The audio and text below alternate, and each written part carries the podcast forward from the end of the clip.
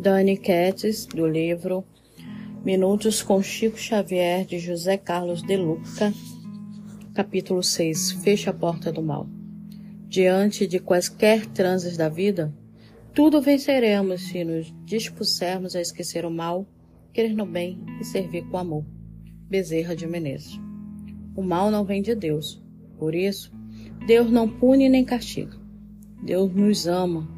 O mal vem do homem que não respeita as leis divinas.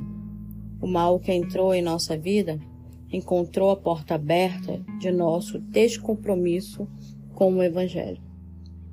Muitas vezes somos mais obedientes às leis de trânsito do que às leis de Deus.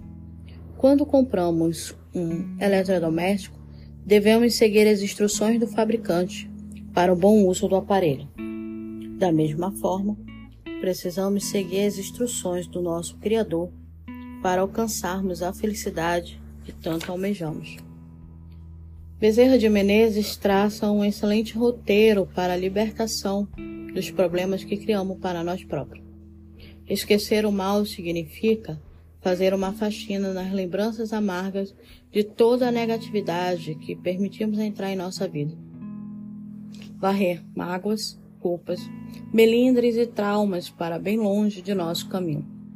Além de esquecer o mal, precisamos crer no bem, crer na sua vitória, crer na cura, na saúde, na prosperidade, na harmonia familiar, acreditar na felicidade. E toda essa crença positiva se conquista quando nos dispomos a servir com amor. Ser um servidor no lar, no trabalho, na comunidade.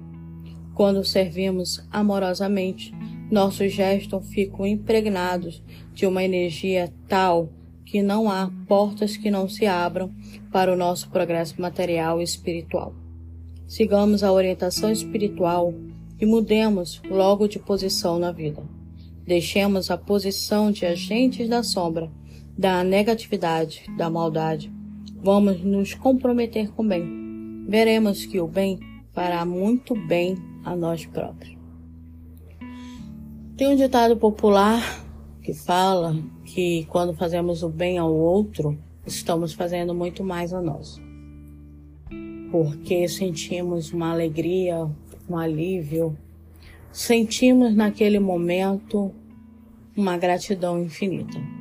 Então comecemos a fazer bem a nós antes de pensarmos que estamos fazendo bem aos outros.